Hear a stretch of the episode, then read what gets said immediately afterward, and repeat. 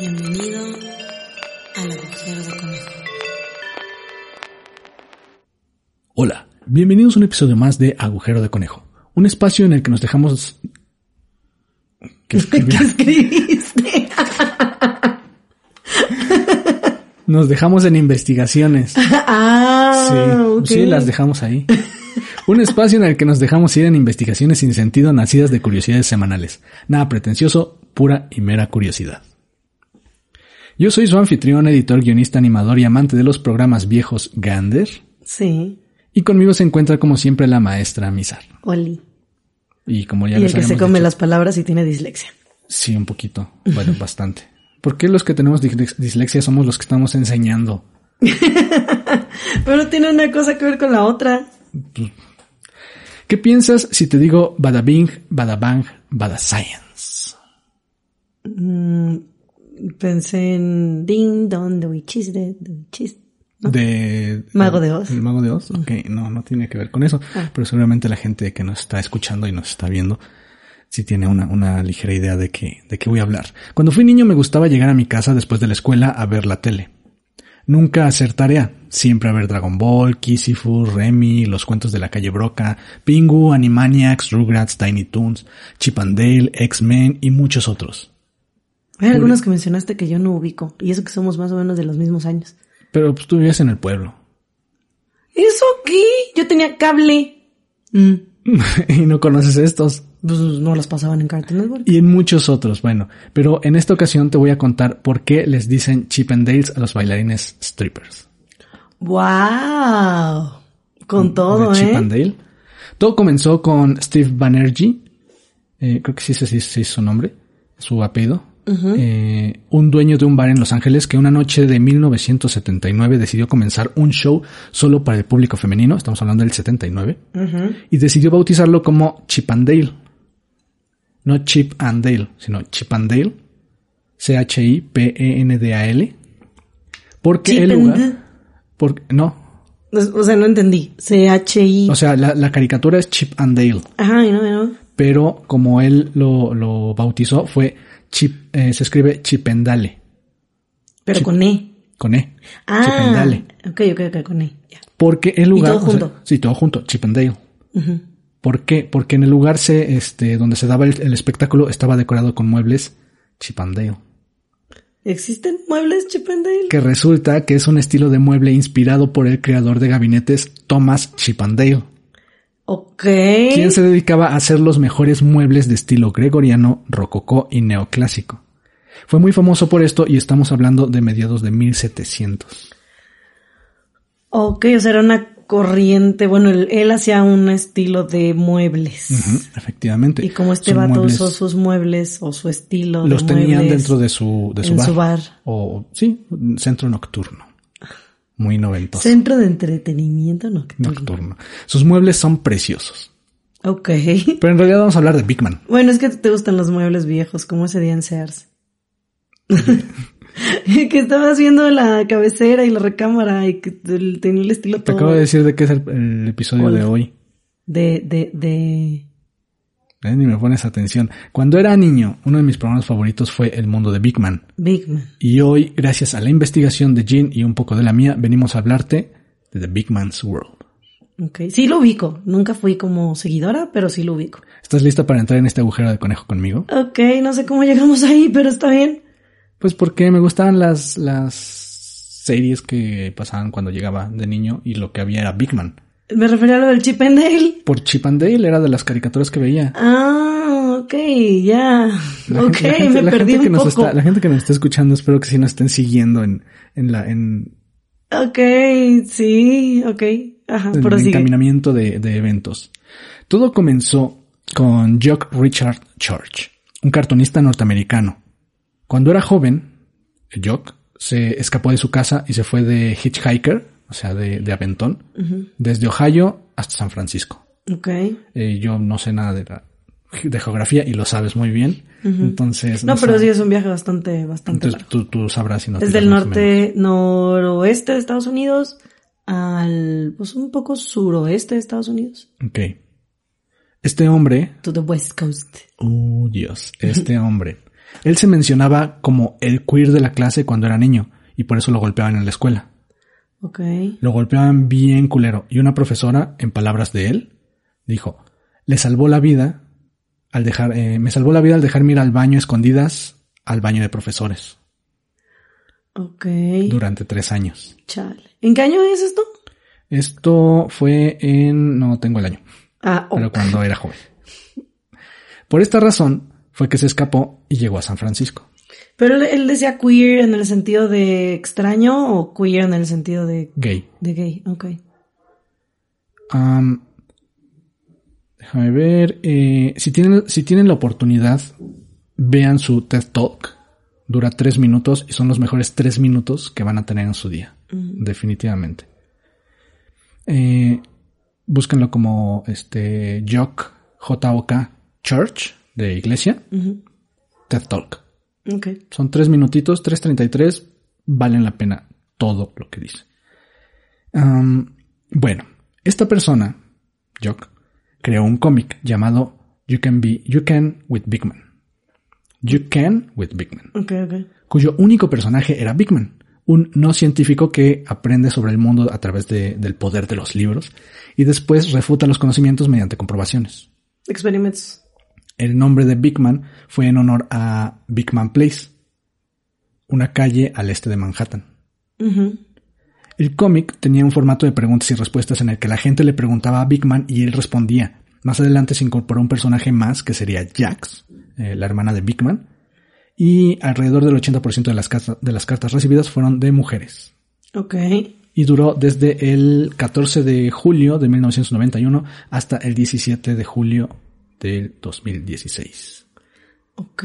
Pero, pero esto era que un cómic. Era un cómic, eran strips. Strips. Ok. Originalmente la tira cómica, eh, ¿cómo, cómo este, traduces strips? Tiras cómicas, tal cual. Lo acabas de decir. Ok. Pues como las de Garfield, ¿no? Pero que era una tirita nada sí, más tira en, el periódico. En inglés es plain, así, strips. Ok. Eh, originalmente la tira cómica científica estaba pensada como parte de la franquicia de Star Wars. Ok, no veo por dónde si uno es ciencia ficción, pero está bien. El cómic se le ocurrió a Jock mientras trabajaba para Lucasfilm, Mm, en el que estaba por comenzar un proyecto, en Lucasfilm, estaba en proye- eh, por comenzar un proyecto llamado Here's How.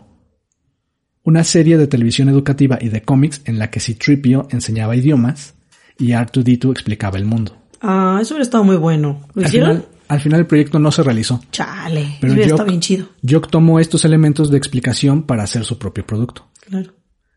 Jock consideró que el propósito del cómic era, en palabras del mismo Jock, asegurarse que mis lectores no se sintieran intimidados por el mundo en que caminan. De esta manera, Jock procedía a investigar el tema, escribir, dibujar y colorear las tiras cómicas haciendo uso de una vieja Macintosh O sea, SE. casi como tú. Un modelo que se lanzó en 1987 y salió del mercado en 1990. Él ya estaba haciendo sus tiras en el 91. Entonces ya era un modelo, o sea, trabajaba con una computadora vieja. O sea, como tú. Ajá. en su tira, bueno, sí, de hecho, Dibujaba, investigaba, hacía la tira, la pintaba, y bla, bla, bla, en una computadora. O sea, es como tú. en una computadora vieja. Y de hecho, este iPad ya no lo, ya no lo hacen porque ya salió de, o sea, ya es el de los primeros y ya es muy viejo. I know. Pero ustedes pueden hacer que tengamos cosas nuevas si se unen a nuestro Ah, Patreon. wow, qué orgánico. En su tira, Jock respondía preguntas de niños y adultos. Una de ellas fue una pregunta del primer ministro canadiense Jean Chrétien, Chrétien, Chrétien, No sé, aquí el que sabe francés eres tú. quien preguntó que por qué las pelotas de golf tenían pequeñas abolladuras. O sea, las líneas blancas. No, las pelotas de golf. Ah, de golf, perdón, pensé en las de tenis. Qué pedo conmigo. Ok, sí, las de golf. Ajá. Que aparte son pesadas. Sí. Y como de metalish. Ah, o sea, como de un material extraño muy pesado. De hecho, este, pues obviamente no me iba a quedar con la duda de por qué las pelotas Obviamente. Y, y tiene que ver con, con la resistencia, o sea, a la hora de golpearla, este, cuánto, eh, Pues entrada, el material tiene que aguantar el putazo del palo. Sí, sí, sí. ¿Y cuánta superficie es la que está pegando, eh, le está pegando al aire?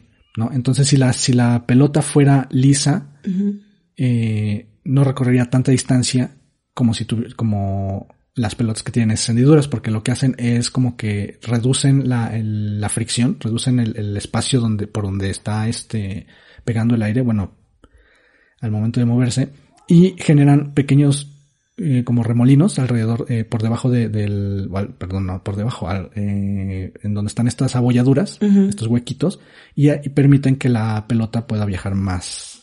más Como distancia. aerodinamismo. Ándale, exactamente. Nuestro viejo amigo, el aerodinámico. Con el tiempo se introdujo un concurso anual en el que los lectores podían informar eh, sobre un experimento o investigación y los ganadores se ganaban libros o telescopios. Nice. Más porque en aquellos años los telescopios eran muy caros. Sí. Digo, ahorita no es que estén baratísimos, pero hay más fácil acceso. Exacto. En, en ese entonces había, me parece que eran 100 ganadores. No sé si era por año, solo marcaban 100 ganadores. Entonces, pues qué chido, ¿no? Y los libros que se ganaban eran los libros justamente de eh, Big Man. Mm, cool. Desafortunadamente todo es finito. Y el 29 de abril del 2016 el mundo perdió a Jock George de un ataque al corazón a los 66 años de edad. Oh. Lo recordamos con una de sus frases que dice, Estoy muy abrumado por cuán vali- valientes son los niños con sus preguntas, porque no han aprendido a no preguntar. Ah, eso está padre. Sí. Por otro lado, en 1992 comenzó un programa de televisión educativo llamado Big Man's World.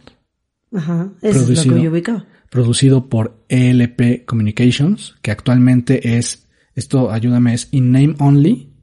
In name only. Ajá, Unit, es In Name Only Unit, no sé realmente cómo, cómo se traduce, de Sony Picture Television. Mm. O sea, es parte ya de, de Sony, Ajá, sí, sí. pero no, no, no sé qué es In Name Only. Bueno, el only es como. Bueno, sí es como de ese, solamente tiene el nombre, pero es como una traducción muy literal. Y, y de eso pues sí no, no tengo idea. Eh, entonces es un- una producción de este LP Communications, Columbia Pictures Television y Columbia TriStar, TriStar Television Distribution. ¿Qué es de Sony? Su estreno fue el 16 de septiembre de 1992 en TLC, que se llama The Learning Channel, y unos días después en otros 220 canales. Mm. De acuerdo a las palabras de Jock, la serie fue escrita para construir un puente entre los niños y los miembros adultos de su, fam- de su familia y creamos el programa para que fuera como un dibujo animado en vivo. Ah, qué, qué nice. Sí, porque es como súper exagerado y excéntrico y así. Muchos El- colores. Sí, sí, sí. El mundo Big Man está estelarizado por Paul Salum, quien toma el papel de Big Man, un científico ex- excéntrico de bata verde fosfofosfo, que hacía experimentos graciosos y demostraciones que respondían a las preguntas de los espectadores. O sea, era como... Era la tira, pero en, en- En- en animación. Bueno, no animación, en live programa, action. Exactamente. Técnicamente lo que sería el live action ahora. Ujú. Originalmente Big Man iba a tener un títere como asistente, a lo que el director le dijo que era una idiotez. Y lo trajeron a Mark Ritz, un, actor al que le pusieron un traje de rata y se enamoraron de él. Ok, bueno, puedo juzgarlos, fue una buena decisión. Junto con ellos, a lo largo de las cuatro temporadas, desfilaron tres asistentes femeninas, que fueron Josie en la primera temporada, Lisa en la segunda y tercera y Phoebe en la cuarta. Solamente tuvo cuatro temporadas Big Man. Oh, Al inicio de cada episodio salían dos pingüinos que encendían un televisor y veían el programa. Sus nombres eran Don y Herb. Nombres en honor a Don Herbert, creador de Mr. Wizard, quien se dedicaba a hacer programas educativos para niños con gustos por la tecnología y la ciencia. ah, lo que es STEM. Ajá, pero, pero este dude lo hacía en los 50. Ujú. De los 50, del, sí, como del 50 al 90, creo que al 90 fue cuando hizo su último, este, su último show. Este, se dedicaba justamente a eso. Y me recordó mucho al, vamos a necesitar otro Timmy. Ok. Porque una de las fotos se las voy a poner en, en, en YouTube.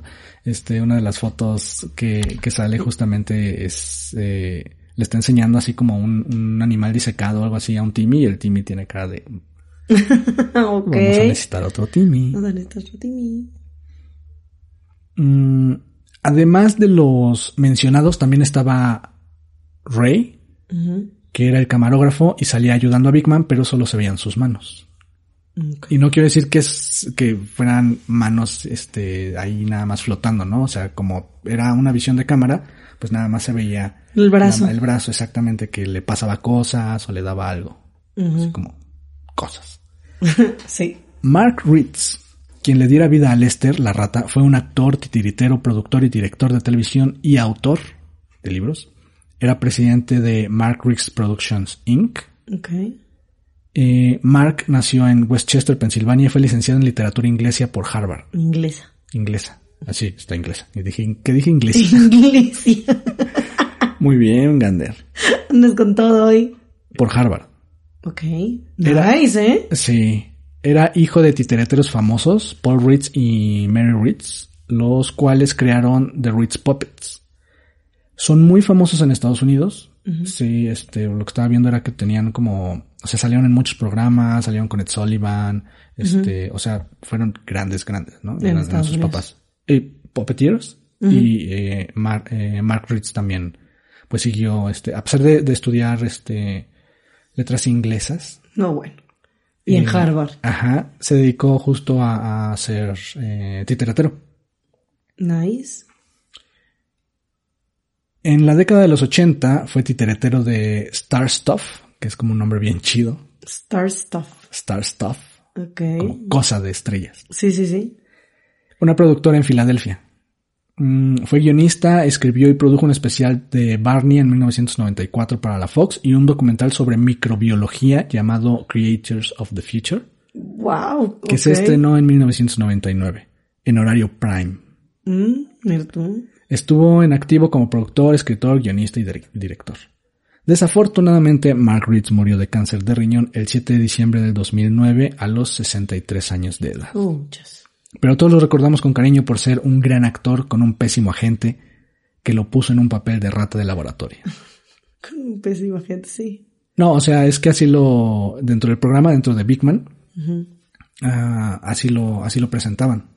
Oh, ok. O sea, no decían este es, o sea, de repente salía como que, este, que, o sea, decían que, que, este, Lester, el person, el, Ajá. era, era, en realidad no era una rata, sino que era un, un actor así muy destacado que tenía un pésimo agente y que lo puso en el papel de Lester. Era como un chiste recurrente en la, ok, era un, un, un un running gag. Por otro lado, Paul Salum sigue vivo y más viejo que nunca. Pero así lo queremos. Es como Tony Hawk.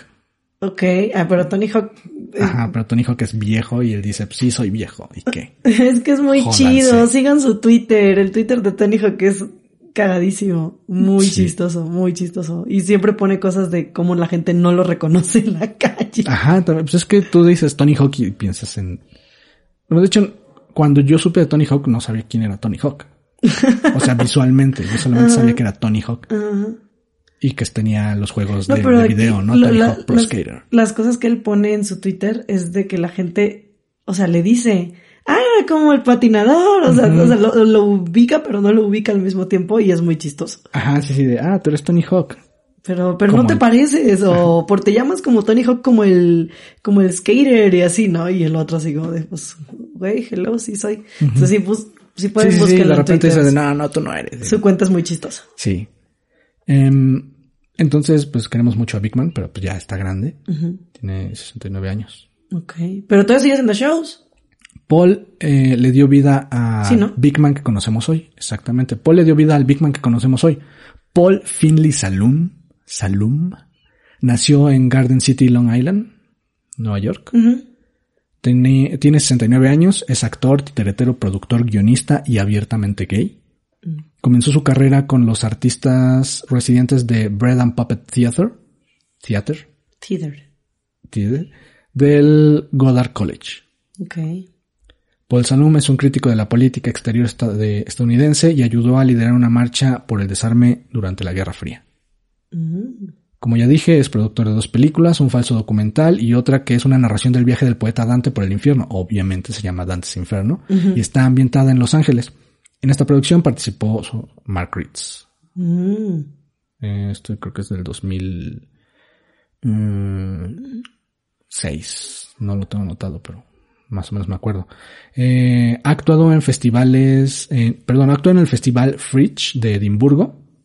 Fringe. eh, en Fridge es un refri. Fringe. No, pero primero dijiste Dije Fridge. Fringe. Sí, no, es Fringe. En Les Semaines de la Marionnette de París.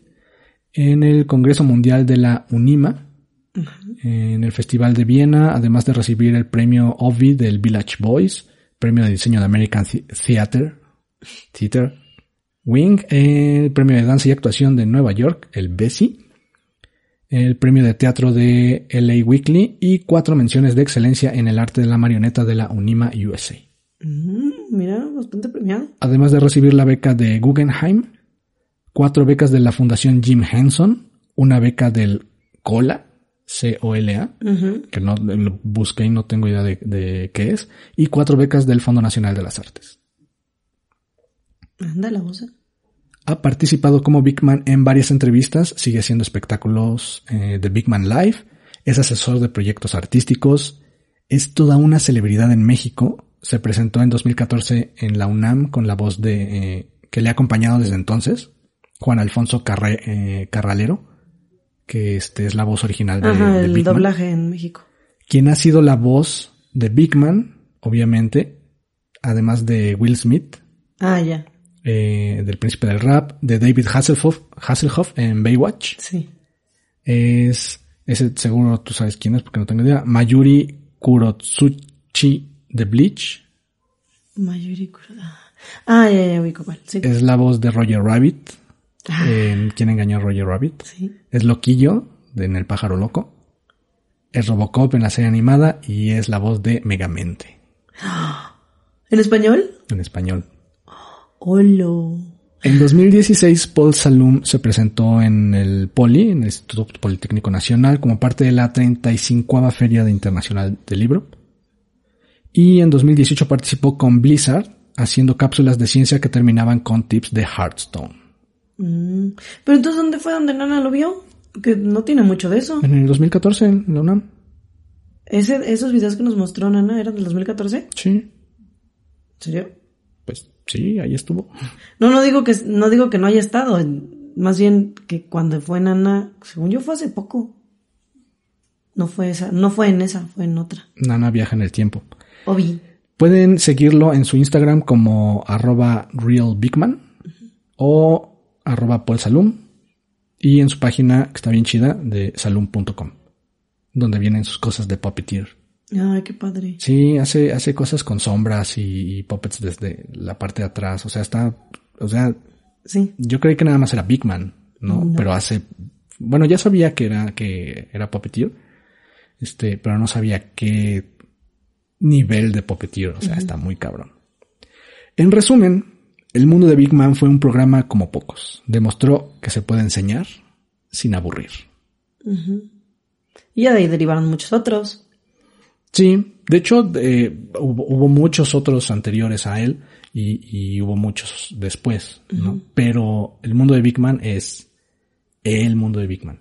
Y Big Man es, obviamente no es un científico, pero pues, eh, como te decía, ¿no? Es de las cosas que a mí me influenciaron para ser, eh, pues, no llegué a ser físico porque quería ser, quería ser físico, pero este, me decanté por valer verga. ¡Wow!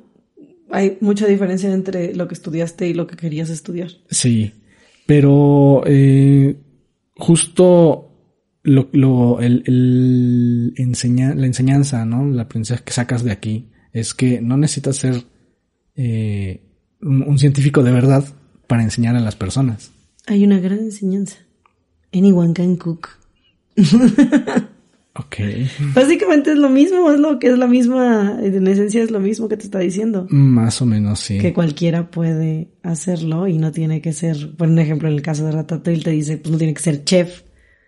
Cualquiera puede cocinar. Exactamente, cualquiera puede cocinar. Y, y aquí con, con este, con Big Man y con Jock y con, y con, este, con Mark, eh, te das cuenta que, pues, todos, no necesitas ser un científico para enseñar cosas científicas, ¿no? O sea, y, y sobre todo bajarlo a, a nivel Para que un niño lo que un entienda. niño lo pueda entender, pero como, como les decía, ¿no? No solamente está eh, enfocado a los niños, ¿no? También había para, para adultos, obviamente sano.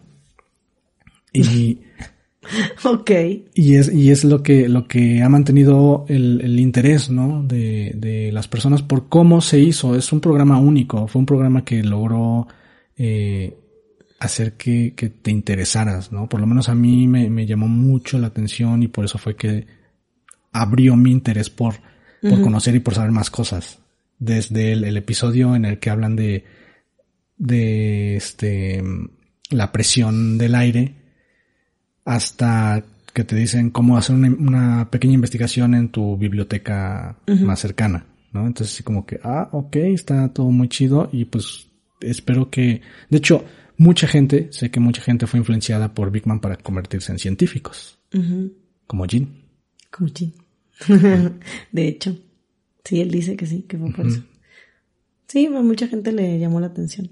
Digo, y eso también ramificó en muchos programas del estilo que, que fueran así llamativos, este, que atrajeran a los niños, que, que no siguieran como la, la línea de ser un documental o de ser todos aburridos y así, ¿no? Sino que ser más, como más vivos, más coloridos, más, más, este, más prendidos, pues, de alguna manera. Y eso provocar, pues, obviamente que a los niños les llamara la atención.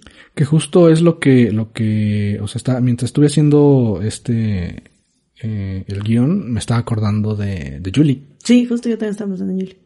¿no? Que es una niña que tiene que... Científica. Niña científica. pero sigue siendo niña. Sí. ¿No? Y, y, que tiene, no tiene más de 10 años. Acaba de cumplir 8. ¿8? Sí. Entonces, eh, eh, la gente que nos está escuchando no, no te ve, entonces no sabe que estás sí. asintiendo. Pero... De hecho, uno de sus videos de su canal es de su cumpleaños. Sí, sí gana. Julie Vera García. Uh no, Julie García Vera. sí. Y, y, pues nada, ¿no? Este es, es una, una cosa bien, bien padre el, el saber, ¿no? El conocer, el, el... Sí, el, el, que haya algo que pueda, que pueda ser eh, digerible para los niños y que uh -huh. eso pueda atraerlos a ciencias este, que para los niños, pues en la mayoría, este, funciona y pega, pero por ejemplo en las mujeres o en las niñas no funciona de la misma manera, o sea, no es tan fácil, por eso existen tantos programas ahora de justo promover los, las STEM con niñas, porque uh -huh. Normalmente son cosas que... Pero justo, eh, ¿notaste lo que, lo que te dije? Que las, el 80% de las cartas recibidas... En los strips. En los strips era de, de lectores femeninas. Uh -huh. Sí, pero es hablando de Estados Unidos. Ajá, sí, sí, que sí. es otro. Pues es que Big Man es de Estados Unidos. O sea, Ay, no, no, no, pero lo que me refiero es, México, es, pero... eh, es, la cultura del strip en Estados Unidos es muy distinta a México. El Steam. No, de, de, la lectura. Ah, del strip, claro, claro. De la lectura de, de, uh -huh. de tiras, de, de esto de mandar cartas y contestarte a través del uh -huh. periódico. El que P.O. Box. Que se hacía un poco acá en México, pero no en la magnitud en la que Estados Unidos lo manejaba. Claro. Empezando por el servicio postal que tardaba 40 años en llegar, ¿no? Entonces. O luego te pierden las cosas. Ajá. Así. Entonces en Estados Unidos esto era muy sencillo, porque uh -huh. tú mandas una carta y el servicio postal. Es muy bueno. Este, americano es muy, muy bueno. Entonces, pues obviamente sí llegaban, obviamente les llegaban montones de cartas, sí. Pero esta, esta esta dinámica de estar escribiendo al periódico en Estados Yo Unidos era, quise mandar mi carta a Big Man. Era muy, este, era muy normal. Y en México, pues sí sabías que si mandabas una carta, pues iba a tardar y sabes a ver si la leían o no. Entonces era como que esta, esto Mejor de, le hablas por teléfono. Mejor escribías al periódico local en vez de escribir a uno nacional, por ejemplo. Uh -huh. Entonces, este, y aún así. Al sol de Tampico. Ándale, al sol de Tampico. Y, y pues muchas de las tiras que llegaban al periódico, a los periódicos locales, eran tiras de tiras de Estados Unidos, por ejemplo. Uh -huh, Entonces, uh -huh. pues, como que no, ¿sabes? Se perdía. Claro. El, el camino se perdía, ¿no? Entonces, este, creo que también por eso no, no hubo como este crecimiento de que las mujeres pudieran contactar a Big Man como lo hacían las mujeres en Estados Unidos. ¿no? Uh -huh, Entre otras muchas cosas culturales que tenemos en México, ¿no?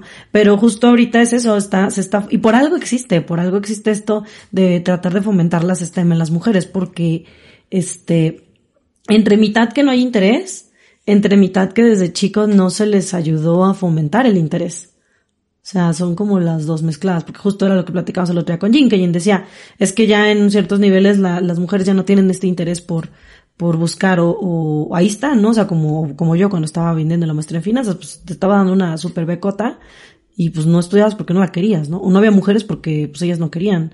Entonces, es justamente esta parte de la educación donde no nada más es, eh, sí, pues ahí está la opción, ¿no? Es tratar de empujar un poquito el, el, interés porque normalmente ha sido como algo catalogado para hombres y por eso no hay tantas mujeres en el campo. Ok. Y por eso tenemos a Julie. Como Para eso tenemos a Julie. para que para que le ayude a otras niñas a interesarse en las en las ciencias. Ojalá. Sí. Y pues bueno, esto estuvo muy, muy interesante. Eh, recuerden que nos pueden seguir en nuestras redes sociales porque ya terminamos. Sí. En Agujero de Conejo Podcast. En Instagram. se, se me fue, se me fue el- así. Agujero de Conejo Podcast en Instagram o Agujero de Conejo en Facebook, en Twitter, en YouTube. Bueno, y ayúdame también. Pues qué tú siempre las dices. Pues dilas tú también ahora. Ok, este, Agujero Conejo Podcast en, en Instagram, eh, Agujero Conejo en Twitter, en YouTube y en Facebook. Sí, ¿no? Sí, sí, sí, sí está. Y es que estoy buscando los, este, los comentarios Ah, claro, los de que nos, que nos dejaron Del video en anterior. el video anterior y en el anteanterior. en el ante- anterior. Es que hay muchos videos retrasados. Sí. Este, y también me, hay mail es agujero de conejo podcast arroba gmail.com, ¿no? Así es, agujero de conejo podcast arroba gmail.com. Y también está el Patreon. Mm, Sí, este, ahora al final de los, de los episodios saldrán. Como el de, el, el video que vimos, de este, de Tipito Enojado. Ajá. Este, así, al final de, del episodio. ujú. Ahí. Y bueno, hace, déjame ver quién nos, nos escribió Aris de la Garza, desde Inglaterra. Mm. Un abrazo hasta allá. Hola, Aris. Estoy de acuerdo con que siempre es tea time. Sí. Lo No- vio. Ah, bueno, le puse atención. Ya, Sí. ya te borramos, tenemos que moverlo y tenemos que como distribuir todo. Sí, sí, sí. Muchas gracias, Aris. Y dice saluditos. Oli, gracias. Muchas gracias, muchas Ese es un recuerdo de tu cumpleaños. Recuerdos de, de Vietnam. ¿Cómo que de De Vietnam? mi cumpleaños, sí. y vamos a ver, es que esto está larguísimo. No, no está tan largo, pero That's what she said. Lord Chaos nos dejó ni Sherezada ni Alibaba Ok. pudieron nunca imaginar la suerte que mi amo mostrará con la gran magia que lo hará triunfar. Que a sus puños brinde gran poder, un arsenal tremendo poseer, y vaya qué sorpresa va a tener, solo la lámpara debe frotar, le diré. Mi amo Aladín, ¿qué es lo que va a pedir? Tomaré su orden porque usted tiene un amigo fiel en mí. Excelente episodio, ya tenía rato de no verlo, siempre un gusto, Hoyoku Tensho. Eh, muchas gracias, eh, Adrián. Eh, Isaac dice, hola, ¿cómo? Gander sin gorrito, ¿qué pasa? ¿Qué, qué paz puede estar mal? ¿Qué más puede estar mal? Los amo, gracias. Y tira su gorro. José Luis, José Luis Vergara nos dice, dato inútil, encontré el cómic de Jean Warriors GN de 2012 y el otro Jean Rice, así que sí hay cómics de jeans. Por cierto, Nerd Alert. Nerd alert, nerd alert. Hay cómics de jeans. Hay cómics, cómics de jeans, muy bien. Esto en- obviamente en el, El episodio en el pasado. episodio pasado. Y dice José Luis Vergara, uh, tenemos agujero, agujero de conejo, repito, tenemos agujero de conejo. Eh. Estoy tan desvelado, gracias, los quiero. Ah, gracias, José Luis. Pues muchas, muchas gracias a todos los que nos hacen el favor de, de escucharnos. Y de verdad, dejar Y comentarios. de dejar comentarios y de darnos like, y de compartirnos y de recomendarnos. Y pues muchas, muchas gracias a toda la banda que, que hace posible este, este show. Se los agradecemos. ¡Tarán! Y pues nada, vamos a continuar con este material extra. Mm, Se te está olvidando algo. ¿Qué? El gato. El gato, el gato de esta noche. ¡Ah! No preparé gato. ¿No preparaste un gato? No preparé un gato. Muy mal por Yo apenas iba a decir, me pareció ver un lindo gatito. ¿Te pareció ver un lindo gatito? Y solo por eso el gato de esta semana será silvestre. Ok. Me parece muy bien. Entonces, Silvestre, ahí está. Y espero que les haya gustado. Estuvo muy padre. Cuídense mucho y nos vemos y nos escuchamos en el siguiente agujero. Gracias, adiós.